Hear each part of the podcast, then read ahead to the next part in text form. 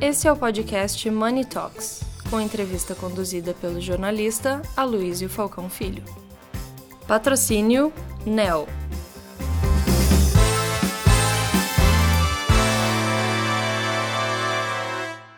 Olá a todos, bem-vindos a mais uma edição de Money Report Money Talks. A série que nós vamos hoje fazer é Notáveis do Marketing. E nós temos aqui um grande nome um, um, nome que eu diria que é talvez um dos mais notáveis de toda a comunicação brasileira. Cristina Carvalho Pinto, muito obrigado. Eu que te agradeço. com a gente. Eu te agradeço hoje, muito, que hoje honra. A gente vai falar de, sei lá, de tudo da comunicação, não só do marketing, mas também de propaganda, de publicidade, enfim, do que você quiser. Oh, que delícia! Depois, no finalzinho, a gente vai falar um pouco de ESG, porque é a grande especialidade da Cristina hoje, mas, mas como a série Notáveis do Marketing, eu não poderia deixar de aproveitar toda esse, todo esse conhecimento, essa bagagem sobre comunicação aqui. E eu queria perguntar justamente aquilo que a gente estava discutindo aqui um pouco antes, que é como é que é hoje uh, a comunicação nas empresas e o medo de inovar. Como é que isso está impactando a comunicação nas companhias? Olha, essa pergunta é muito, muito apropriada para o momento, porque ninguém em sã consciência vai dizer assim, Aloysio, eu tenho medo de inovar. Todo mundo quer inovar. Você tem comitês de inovação, você tem grupos de inovação. As pessoas acabaram de voltar do grande evento de inovação, não é verdade? Nos Estados Unidos, no Texas. Então, é, é, é complicado o ser humano, né? Todo mundo quer inovar. Mas na hora do vamos ver, nas áreas, particularmente das narrativas, que são as áreas que a gente domina no mundo do marketing, da comunicação, do branding, nas narrativas você percebe que eu não sei, Aloísio, se foi um, se é um fenômeno da excessiva é, do apego ao digital, porque o digital é importantíssimo, isso é, não precisamos falar disso, isso é fundamental. Mas existe um apego, muitas vezes, a, a aquilo que já está. Então é assim, uh, eu sigo tais e tais influencers, eu, eu só leio isso mais aquilo mais aquilo, a celebridade veio com a blusa que era não sei qual. E de repente você diz assim, é, eu sou um inovador, mas quando você se examina com coragem, você descobre que você está copiando e copiando e copiando e sem querer talvez você mesmo, talvez as tuas narrativas estejam se transformando em coxas de retalho. É um negócio que precisa ser bem observado. Isso tem a ver com a dificuldade que as pessoas têm de expressar aquilo que elas visualizam nas cabeças. Por exemplo, o Steve Jobs ele enxergava o que ele queria e sabia dizer o que ele queria, mas muitas vezes a pessoa não consegue visualizar aquilo que ela quer. Ela acaba é, manifestando a sua vontade ou seu desejo através de algo que já existe. Eu vou te dar um exemplo. É, a Chrysler queria fazer um carro diferente. Então ela contratou uma agência para fazer uma pesquisa. E no final das contas, isso foi nos anos 90, é, a pesquisa mostrou que as pessoas que elas sabiam, é, elas sabiam, digamos, manifestar sua vontade através de um Honda Accord, que era o carro mais vendido na época. Então o que eles queriam, na verdade, era um Honda Accord com a, talvez com uma maçaneta um pouco diferente, um farol um pouco mais desenhado, mas era um Honda Accord. Então eles ficaram frustrados e, e o, o, sujeito estava fazendo a pesquisa disse: Espera aí, eu vou fazer uma outra pesquisa e a gente vai conversar. E a pesquisa foi sobre os valores americanos, sobre o que os americanos achavam de importante dentro dos valores e qual é a época que eles achavam que melhor representavam representava esses valores. Chegaram à conclusão que era dos anos é, eh, 40 aos anos 50. Olha só. E a Chrysler fez o Pit Cruiser.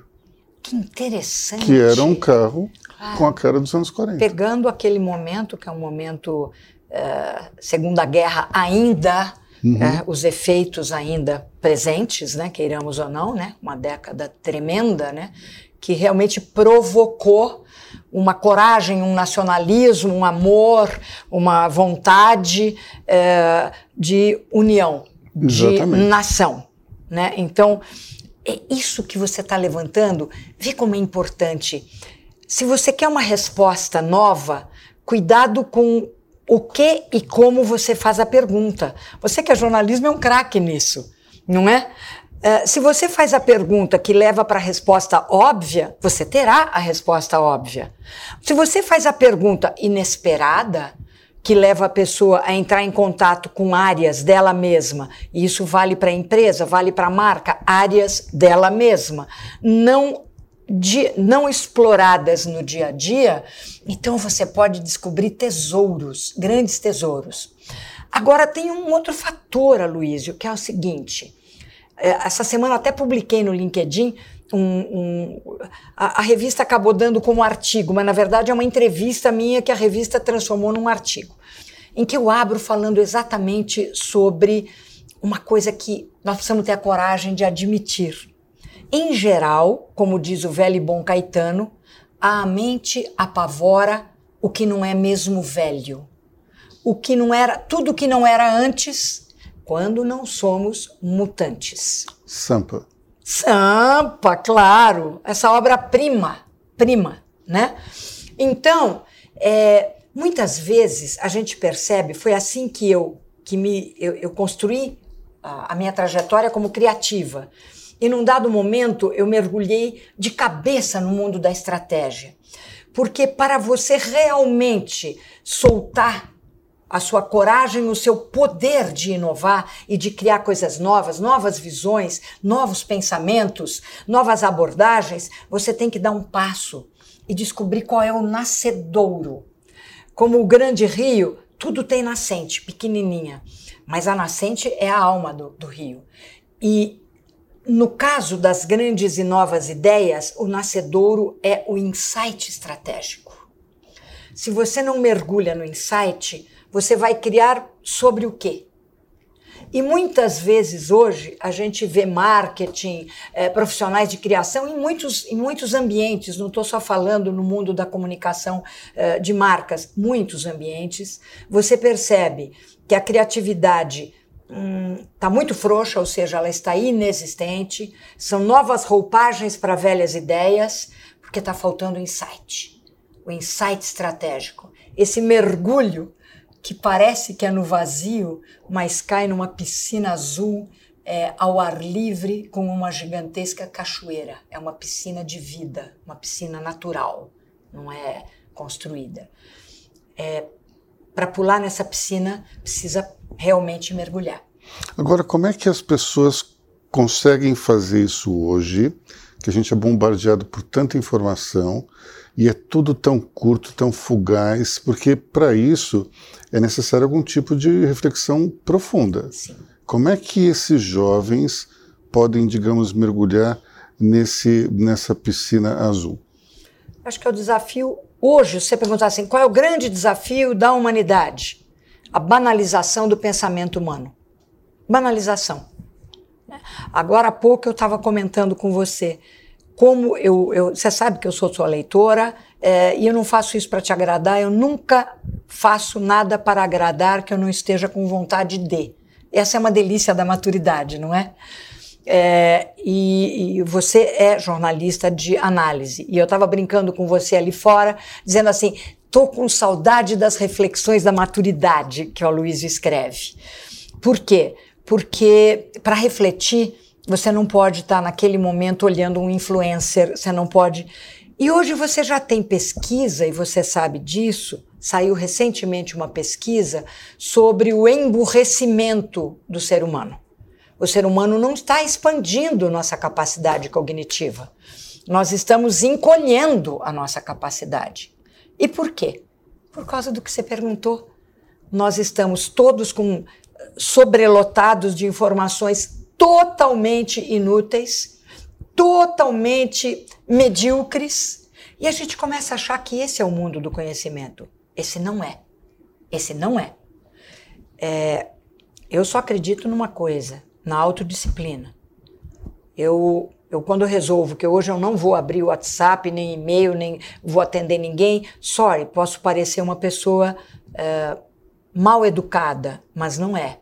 Eu estou preservando aquilo que é a minha vida, é a minha capacidade de refletir, é a minha capacidade de definir é, é, em que medida eu exijo que a minha coerência esteja dentro daquilo que eu faço. E eu exijo. Agora, você consegue refletir porque você tem um repertório, concorda comigo? Claro. O conhecimento é, te coloca num nível superior, não, não digamos superior, é, que os outros sejam inferiores, não é isso, é, é mas te coloca num nível no qual você consegue é, elaborar pensamentos e tirar conclusões. É, até, quando isso é um pro, até quanto isso é um problema da nova geração? Porque nós temos, desde que o Google foi inventado, que é uma ferramenta incrível, mas as pessoas não acumulam mais conhecimento como você acumulava e eu acumulava. Agora todo mundo meio que estuda para a prova, precisa de uma informação, pensa no Google e acabou. Isso de alguma maneira interfere nessa falta de reflexão?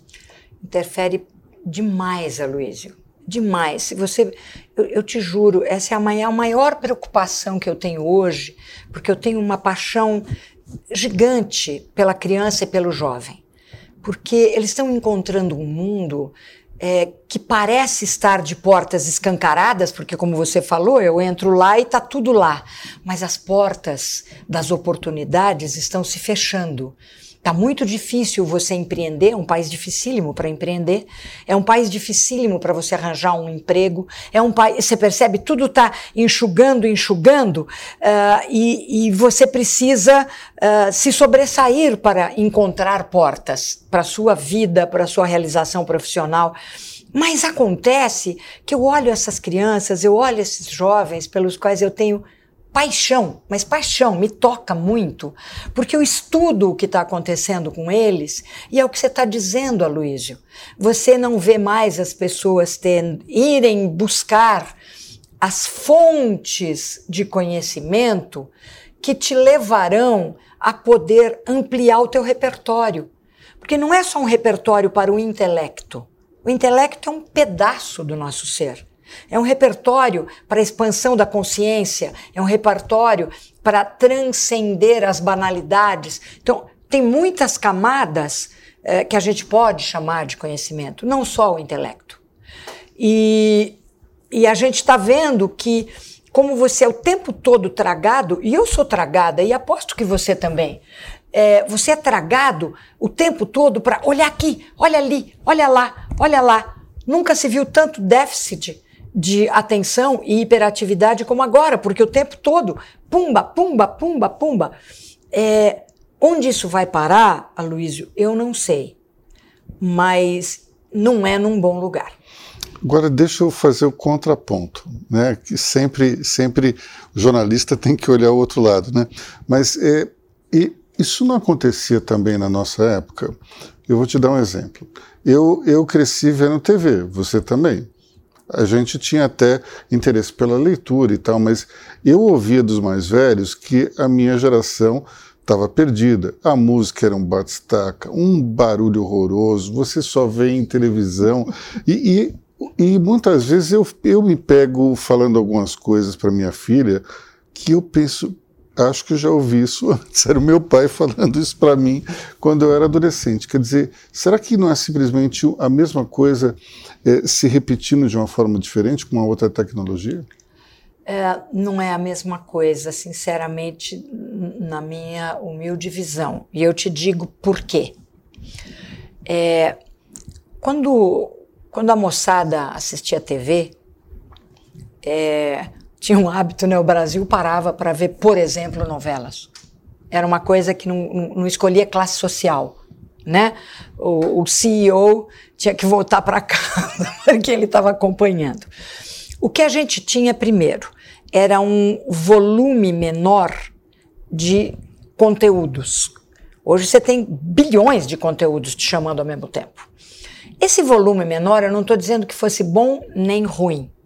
Ele te fazia mergulhar num tema. Se fosse um tema bem desenvolvido, como por exemplo um grande filme, é, uma novela muito bem escrita. O que, que são as novelas? São narrativas sobre histórias humanas. Então tem o vilão, tem a mulher que sofre, tem o cara uh, que apronta todas, tem não sei quem. Estou falando das grandes histórias. Até isso se banalizou. Até isso. Mas as grandes histórias. E as pessoas ficavam esperando. E por que a gente lê uma grande história no livro? Por que a gente quer assistir e agora você quer as séries? E todas as séries são sobre um personagem. Você sabe, né? Eu sou roteirista também de séries para TV. E, e toda série para TV tem um personagem. Né? Ou se a gente quiser usar a gramática uh, correta, seria uma personagem, uhum. ainda que seja um homem. Então, é, você quer entender, você vai mergulhando na história de vida, no, no como as circunstâncias vão te arrastando para cá, de repente você é puxado para uma reflexão, de repente você leva um tombo na vida, não é? E isso tudo te, é, te põe numa identidade com a tua condição humana te põe numa fraternidade com você mesmo, com o fato de que nós somos humanos, nós temos bons momentos, péssimos momentos, é, coisas divinas, coisas terríveis acontecem. É, hoje, é, portanto, por mais que a novelinha fosse aparentemente uma historieta. Eu estou dando essa ideia de novela porque ela ocupou muito e os jornais eram jornais, né? Olha, só para a gente ter uma ideia, é que as pessoas é, hoje que vêm, acho que novela é uma coisa meio que banal, não tem tanta importância. Em 1972, a novela Selva de Pedra, ela, ela teve 90% dos, dos é, telespectadores ligados nela é, no último capítulo, para você ter uma ideia. Tem um pedaço do Leblon, ali perto da, da lagoa, que são conjuntos de, de prédios foram erguidos na mesma época. O apelido daquela região até hoje é Selva de Pedra. Para vocês terem uma ideia de como isso era é. importante. Porque a gente, a gente se conhece através do outro. Né? Eu só sei que eu existo porque vocês existem, porque eles que estão ali existem. Senão eu não saberia que eu existo. Não é verdade? Se só você habitasse o planeta Terra, você não saberia que você é alguém, que você é um ser. Você não teria nenhuma identidade. A nossa identidade é construída pelo outro. Se este outro nos traz um senso do que, que significa ser humano, é, isto me ajuda na minha introspecção, na minha capacidade de expandir. Agora, se o tempo todo eu estou vendo foto de camarão e, e agora eh, Cris na piscina, Cris andando pela avenida, Cris, entendeu? É, o que que isso pode contribuir para o teu senso de humanidade. A não ser falar assim, nossa, só ela é feliz, tá vendo? Uai, quem disse que, que a vida de cada um de nós é essa bobageada? É interessante, o Chico Buarque já falava isso, né? A dor da gente não sai no jornal. Porque, no fundo, no fundo, a gente só quer externar aquilo que acaba sendo bom para a gente. Pelo menos nas redes sociais é o que a gente vê, né? Mas como é que tudo isso interfere no processo de comunicação? O que que hoje os anunciantes estão procurando quando querem estabelecer uma conexão com o seu público, Olha, já que mudou tudo isso? É, de novo, eu acho que todo mundo quer fazer o melhor. Eu não conheço ninguém que esteja realmente, seriamente numa profissão, seja qual for, que esteja lá com seu coração, com sua alma colocada uh, e diga assim: eu não quero fazer o melhor. Eu acho que isso não existe. Então, eu acho que todos nós estamos buscando fazer cada dia melhor. Dito isto, é, você tem hoje, é, você está dizendo, por exemplo, dentro do marketing, né? Acho que sua, sua pergunta está meio focada para uhum. o marketing, se eu entendi. Sim. Muito bem. É, você tem essa influência é, que toma conta de toda uma geração, ela toma conta de muita gente que está no marketing. Então, de repente, você está lá levando uma visão uh, hiper uh, inovadora para um cliente e, e inovadora e logicamente pertinente, não é, né? pertinente que você está vendo que vai posicionar aquela marca de uma maneira incrível, mas ele quer mesmo investir mais 5 milhões em influencers. E você olha o que, que é a busca daquela marca com o tipo de influencer que está sendo escolhido não tem nada a ver. Ele está escolhendo likes, ele está escolhendo views, ele não está escolhendo a, a, a, afinidade com a narrativa daquela marca. Por isso que quando a gente criou a Olum, que é a nossa consultoria é, que, que trabalha da raiz até a flor e o fruto, o fruto e a flor, porque a narrativa está aqui numa árvore. Ela é o fruto, ela é a flor. Né? Primeiro vem a flor, depois o fruto é o resultado.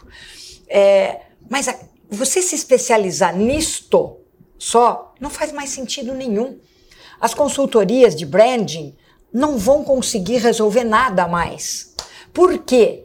Porque é a raiz que nós temos que alimentar é essa coisa que está meio perdida, que não sabe para que lado vai, porque eu sigo fulano, você segue Beltrano, a outra viu não sei quem, e nós aqui decidindo sobre a história de uma empresa, todos nós aqui numa geração em que a gente está assim.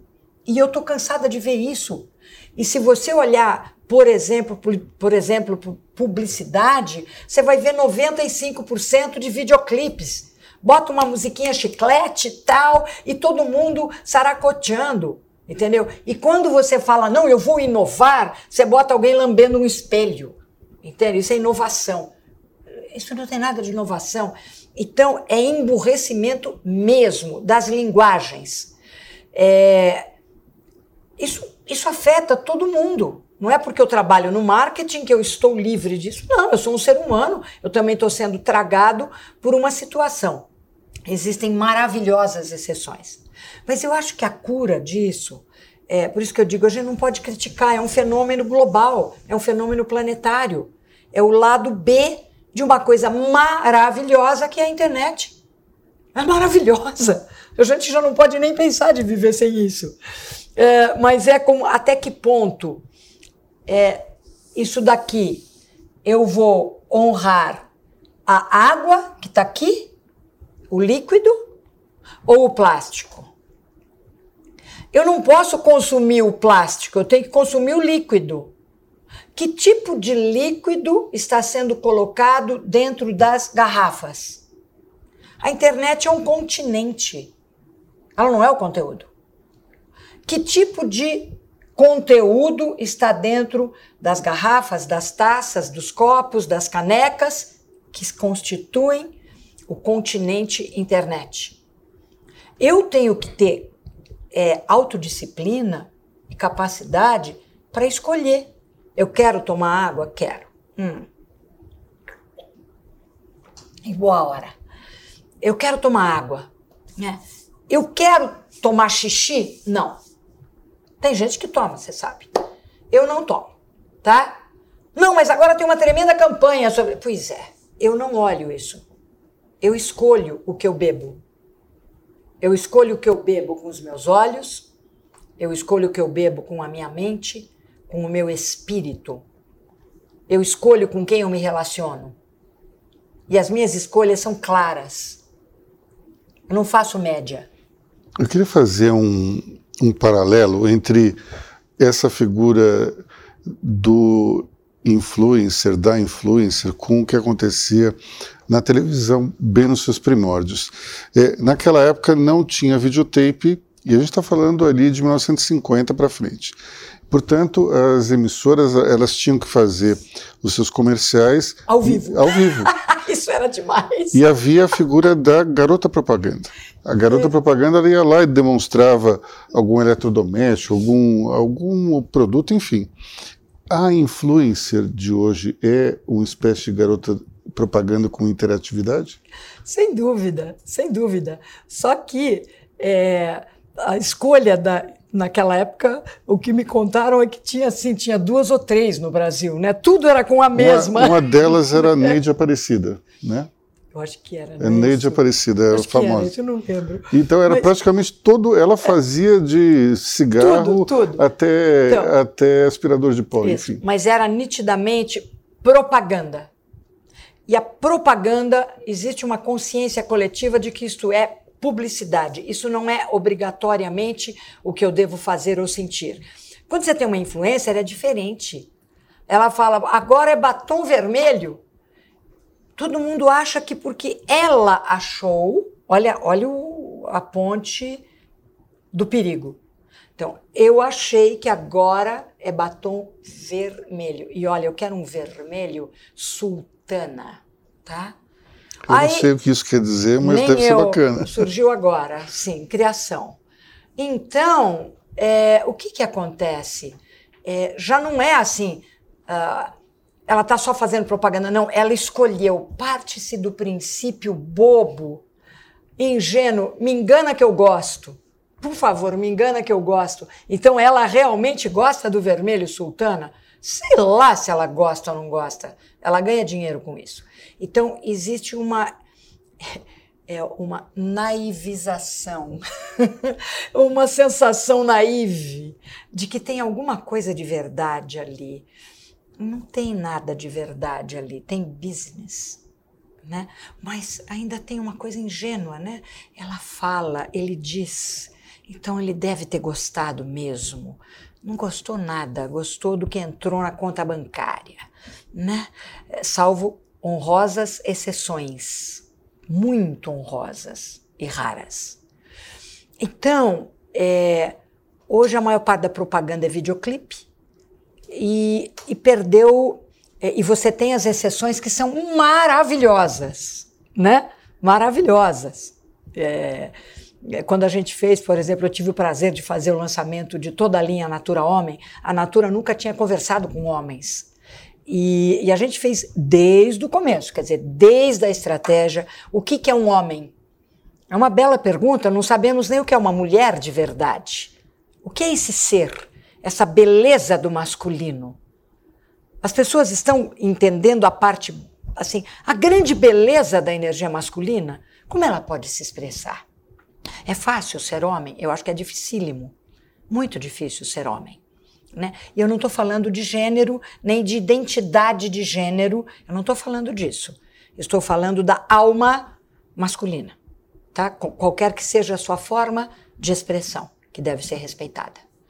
É, então, é uma delícia, porque aí você mergulha nessa coisa do ser. E dali brota a estratégia, dali brota a campanha. Aí você pode criar algo que fascina. Né? Quando a gente lançou, estou uh, lembrando agora de um exemplo, porque pouco se fala da magia do masculino. É pouco falada. Né? É, e, e eu acho muito importante mergulhar nesta magia, por exemplo. A gente mergulhou. E o resultado foi impressionante, tanto de premiações, é, toda uma campanha totalmente diferente da, da do Chilique e, e, do que está por aí. Então, é, eu, eu te juro, para mim, sem mergulho, não há salvação. E quando você vai atrás do endosso de internet, de rede social, você passou por cima de toda esse, essa fase de planejamento e de mas é reflexão. Mas é claro, mas é claro. É, por isso que eu digo para você, no caso de Olon, a gente mergulhou na cultura. Por quê? Porque precisamos entender o que está acontecendo lá dentro é, daquela vida interna da empresa, o que, que se passa ali, o que está sendo legitimado ali. Quais são as crenças que estão, naquele momento, vigorando ali? Até que ponto a raiz do empreendedor, que muitas vezes já morreu há três gerações, uh, que fez algo pujante porque ele tinha um sonho, porque ele acreditava em coisas belas, até que ponto aquilo se perdeu?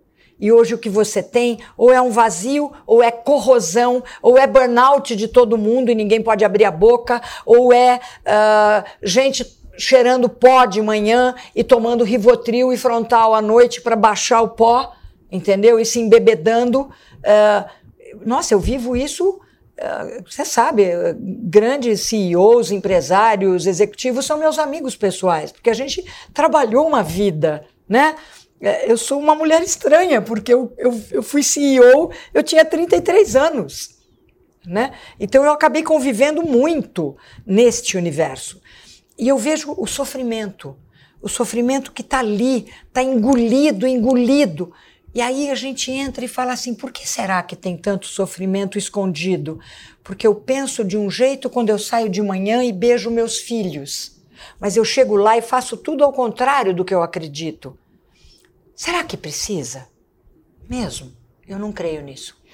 Agora vamos lá. Você falou do, da, de absorver, digamos, o DNA, a alma da empresa para poder fazer uma campanha. Muitas vezes a empresa nem sabe direito qual que é esse legado deixado pelo, pelo fundador. Então, o trabalho do, da pessoa ligada ao marketing, à comunicação, muitas vezes é ajudar é, é, o, o, executivo a encontrar esse DNA. É como se você fosse um arqueólogo de intenções e de ideais, não é isso? É sim. Uh, evidentemente, você tem empresas em que isso faz parte de um passado já muito distante. Você não tem que fazer uma verdadeira arqueologia, mas você tem que entender onde está a luz. Né? Eu, eu não gosto muito de abordagens que partem da sombra. Né? Onde está o problema? Eu gosto de onde está o desafio. E se você quer descobrir o jeito de resolver desafios, busque onde está a luz. Né? Você fala, poxa, mas tem tanta gente, tem tanta empresa que está corroída, corrompida, metida em corrupção, não sei o quê. Então o que, que você faz? Você, eu não sou juíza do mundo. Eu não sou juíza do mundo. Eu quero entender se esta empresa está viva e produzindo, ali tem pontos de luz. Vamos entender esses pontos? Vamos, vamos buscar encorajar e deixar florescer aquilo que vai depois, Aloísio, gerar as narrativas coerentes. E hoje, você que é jornalista, então você sabe isso melhor que eu. Eu posso te entrevistar sobre o que eu vou falar agora e aí eu vou aprender muito com você, que é o seguinte: caíram os muros que separavam a empresa da sociedade, a empresa do todo. Hoje, se, se a Money Report descobre alguma coisa e você decide que você vai colocar, você vai colocar. E você fala, mas você descobriu como? Porque hoje tudo se sabe. E se a Money Report não descobrir em tempo, você pode ter certeza que tem alguém lá que é uma funcionária ou um funcionário que contou só para os seus amigos naquele grupo de WhatsApp ou no seu Insta fechado. Mas um dos amigos já mandou para mais 10, falou: Você sabe o que está acontecendo na empresa tal? Você não imagina, as pessoas não param lá, entendeu? Estão envolvidos com corrupção. A fórmula é uma bomba química. Imagina se aquilo é alimento, não é? E então hoje você tem uma cada vez mais, acreditem, cada vez mais, uma impossibilidade, impossibilidade de sustentar narrativas mentirosas, narrativas que não têm coerência com a raiz. Você quer ter fruto desse lado com raiz podre? Dava para fazer. Sabe por quê? Porque todos nós éramos cegos e ignorantes. Agora, graças às redes sociais, ao mundo da internet, ao fato de que um conta só para dez, né? Eu contei só para o meu marido. entendeu? E ele contou no happy hour dos amigos dele e eles gargalharam e já contaram para mais 20. Então, é o seguinte, é, vamos trazer luz verdadeira para que a narrativa seja coerente, seja luminosa, seja nova, tenha esse frescor de algo que está brotando, essa água pura que vem da nascente, uma boa nascente límpida. Vamos transformar isso em narrativas criativas. Narrativas que façam sentido para aqueles que hoje estão lá engolindo em seco, fingindo que estão bem. Né? Eu odeio quando eu vejo certos fotos em, em, rede social profissional, por exemplo, todos felizes naquele vídeo, né? Todos tal. Será que estão todos de fato felizes? É, eu te digo porque eu trabalho é, muito intimamente com o, o topo da pirâmide. Eles não estão felizes, não estão, né? Mas eles não podem contrariar o discurso pactado. Né? E, você me contratou para esse discurso e eu seguro até enquanto eu aguentar, uhum. não é? Então, é, eu acredito que é daqui. Vamos limpar a fonte? Vamos, vamos plantar árvores ao redor da nascente para que, a, que a água flua mais? Não é? E aí, vamos fazer grandes rios? A nova geração está precisando de esperança, está cobrando verdade. Por que não dar? Essa geração, apesar da falta, digamos, de conteúdo, de repertório, é uma geração mais idealista, na tua opinião? Eu acho que ela é mais é, clara em relação às exigências é, pela verdade. Ela exige é, limpidez no discurso do pai, da mãe, do professor, da comunicação como um todo. Comunicação de maneira geral, né? Uh, você diz, uai, mas nas redes sociais, pois é, um prato de comida bonito e enfeitado é um prato. Ele está lá, não é? Eu passeando com a minha nova bolsa, estou de fato. Sou eu. Claro que isso não me não, me, não, não é uma narrativa sobre quem sou eu, mas eu estou lá. Então, é, essa geração, ela quer, ela quer o seguinte: pão, pão, queijo, queijo. E por que, que ela quer, Aloysio? Porque eles já têm uma coisa que eu acho que já nasceu com eles, que é assim: chega, chega desse mundo falso, mentiroso, entendeu? Cheio de pressupostos que não tem nada a ver. Vou te dar exemplo. Quem disse que eu sou mais interessante se eu parar um carro de luxo na tua porta? Quem disse isso para você? Não é? Você lembra que no passado tinha uma tinha uma uma grande quadrilha de sequestradores uh, que, que, que só no meu setor foram cinco, né?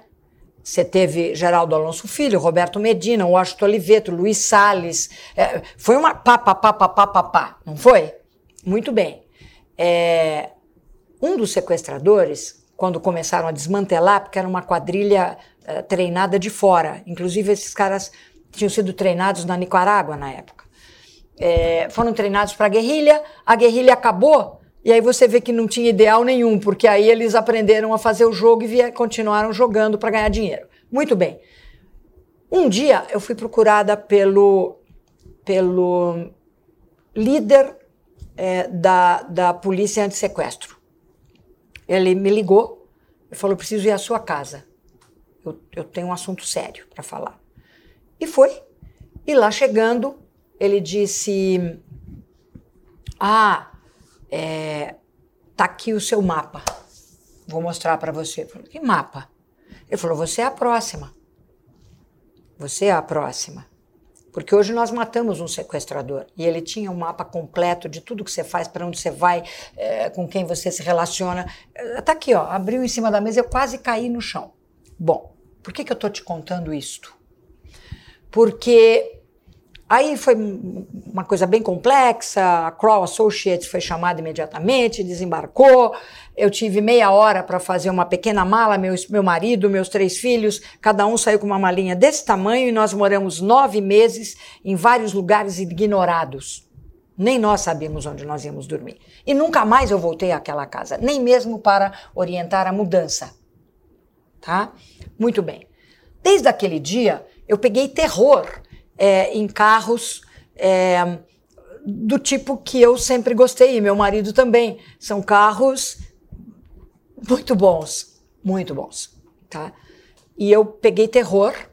Então hoje eu moro num prédio uh, em que meus vizinhos têm carros é, muito bons, vamos chamar assim, carros de, de uma qualidade muito superior. O nosso carro eu não, eu não consigo, fiquei com trauma, eu não troco de jeito nenhum, entendeu? E mais, só ando de Uber. E, e nunca sei direito, mudo o caminho. Eu peguei, um, não é, quer dizer, não é que é trauma, mas eu entendi é, o que, que é viver perigosamente. Então eu digo para você o seguinte: se eu parar com o Uber K aqui na porta, eu deixei de ser eu? Ou eu não. deveria parar um Bentley para você não, me respeitar? De jeito nenhum. Mas o mundo funciona diferente não é? Então, é muito engraçado, porque eu falo assim, que interessante, os meus vizinhos devem falar assim, nossa, né? Eles não trocam de carro, você reparou? E eu, eu adoro, eu adoro, eu me divirto, porque eu digo assim, que maravilha, eu sou eu, né? É a minha história, e eu faço a minha história do jeito que eu achar que é melhor. Tô te contando isto porque a gente vive no mundo das aparências, não é? Depende do carro que eu estacionar não é? E essa blusa, você acha que ela é de grife? Eu comprei aonde? Não é? Você é um jornalista, você não está nem aí, correto? Porque você vale pelo que você vale. Eu valho pelo que eu valho. Não importa se eu tenho dinheiro para comprar isso ou para fazer aquilo. Não importa. Entende? Eu sou eu. As empresas precisam fazer isso com elas, com a sua cultura. O que, que é você de verdade? Você que se faz respeitar, independente. Quando eu era criança, meu pai falou para mim, nunca esqueci. Meu pai falou: filha, quando uma pessoa tem valor, pode vir embrulhada num pano de prato. Tem valor, tem valor. Tem luz, tem luz. Então não se preocupe com, com bobagem, minha filha. Entendeu? Pano de prato a gente amarra aí. Vamos aproveitar esse gancho e falar um pouco de ESG, ESG, como o pessoal gosta de dizer, é, que hoje é uma do, das suas grandes especialidades. É, as empresas também, muitas vezes, elas têm uma agenda ESG que é meio para inglês ver. Né? A gente precisa entender mais quais são os propósitos e as necessidades é, dos clientes, do público, consumidor da empresa, mas hoje existe meio que uma modinha, né?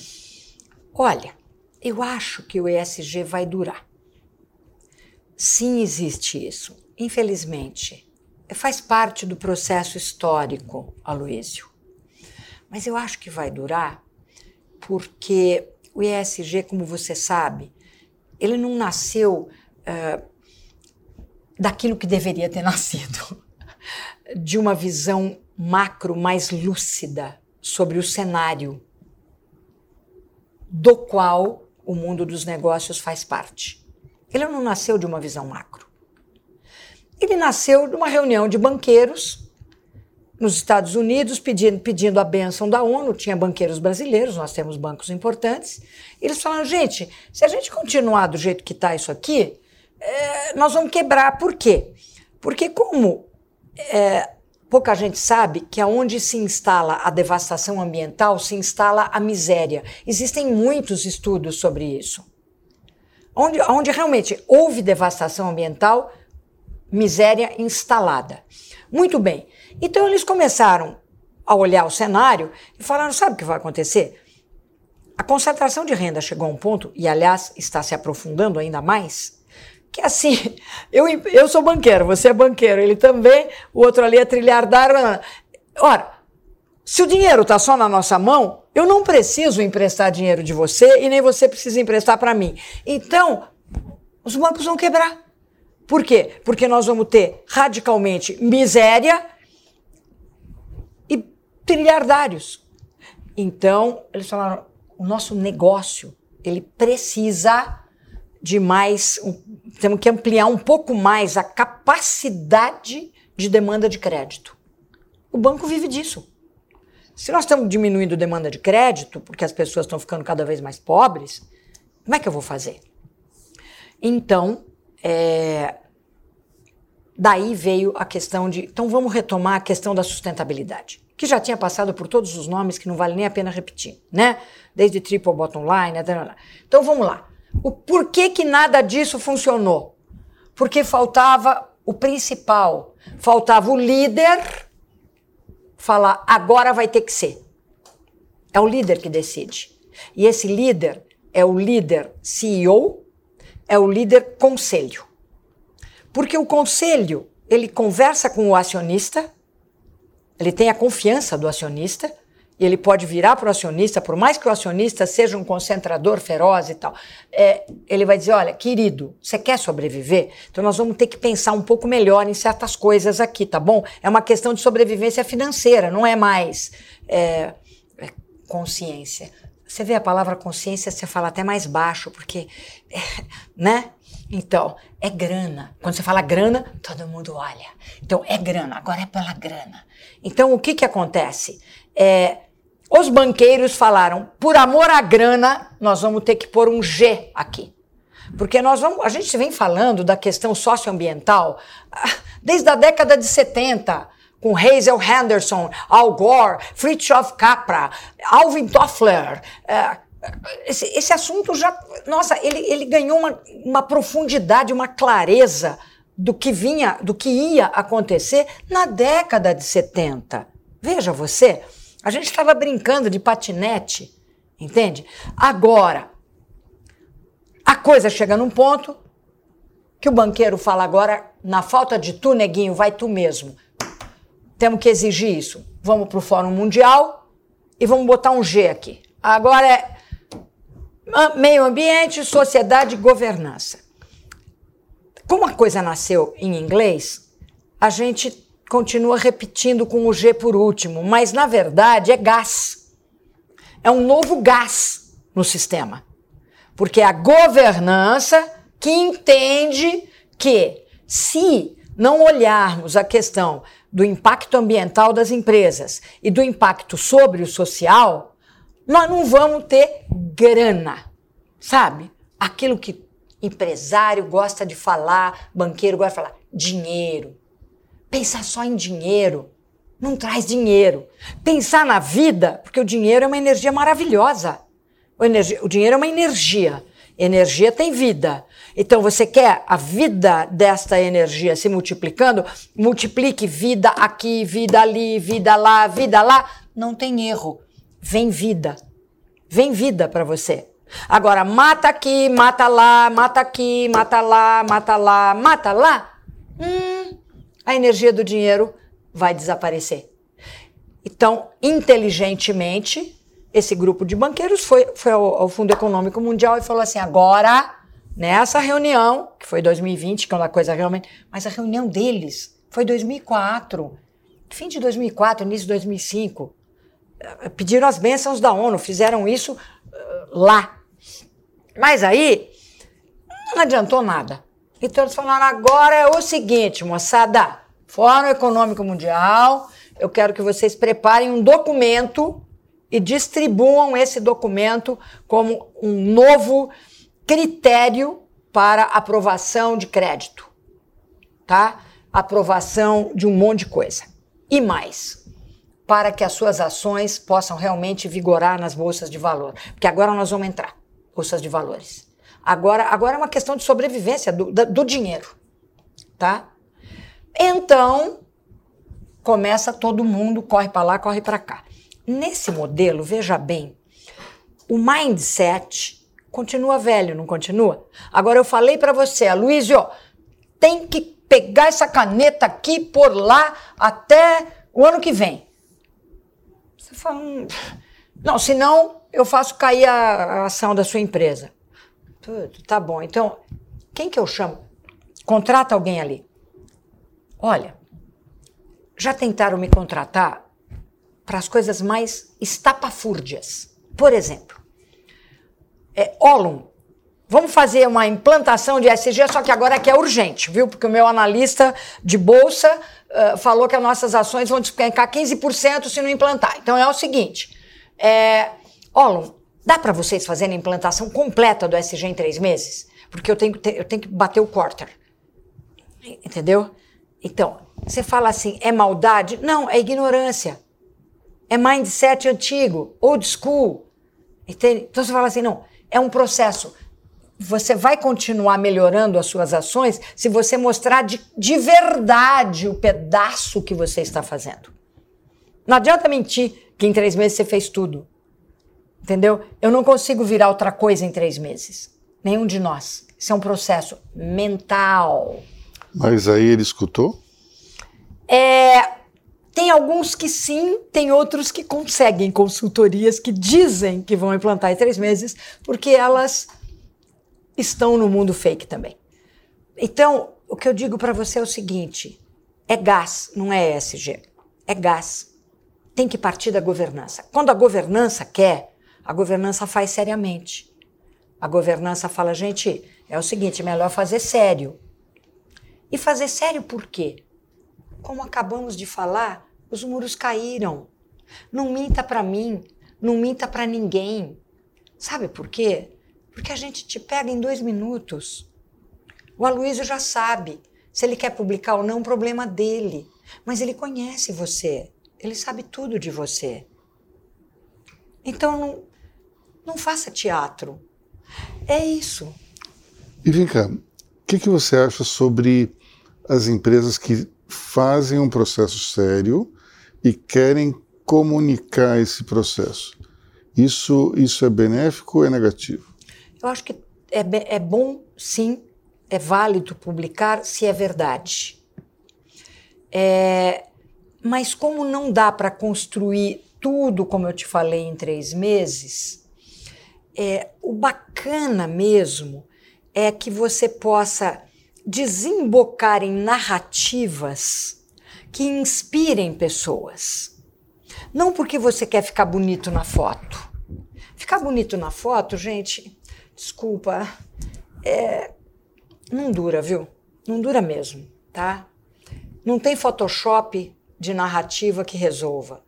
É como contratar alguém, já fui, já tentaram me contratar para desenhar o propósito da. Eu falei, gente, Imagina se eu pudesse chegar para você e falar assim, Aloísio, você poderia definir o meu propósito de vida? Define para mim, Aloísio.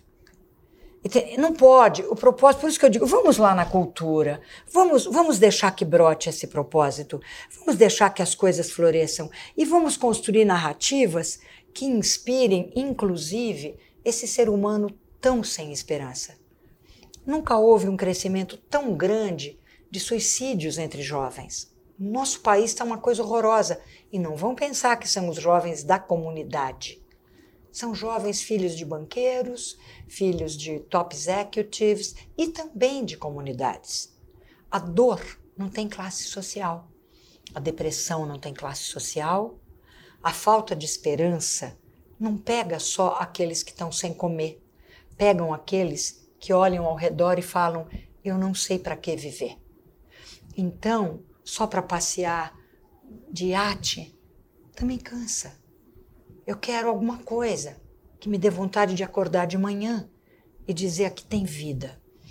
Então, seja pelo teu filho, seja pelo que for, é, trazer verdade transformada em narrativas criativas, narrativas que inspirem, isso é uma delícia. É uma delícia para um CEO ver isso acontecendo. É uma delícia para todos os colaboradores. É uma delícia para aqueles que vão olhar para essa narrativa e vão falar: eu estou sentindo que eles estão fazendo. Porque a gente pensa que as pessoas só escutam e leem, né? Não. As pessoas sentem. Nós temos sexto sentido. E é por isso que a gente precisa é, entender também o lado difícil da comunicação, ou melhor, das empresas, das pessoas, para poder trabalhar melhor a comunicação. Olhar apenas para aquilo que é o alegre e o fácil não nos leva a uma comunicação expressiva e contundente. Nós vamos ficando por aqui hoje. Eu agradeço muito a Cristina por ter vindo aqui e eu acho que esse capítulo ESG ele precisa de uma nova rodada de conversa entre nós e isso vai acontecer em breve. Tá bom? Quando você quiser, me honra muito. Viu? Muito obrigado, viu? Obrigada de coração. De coração.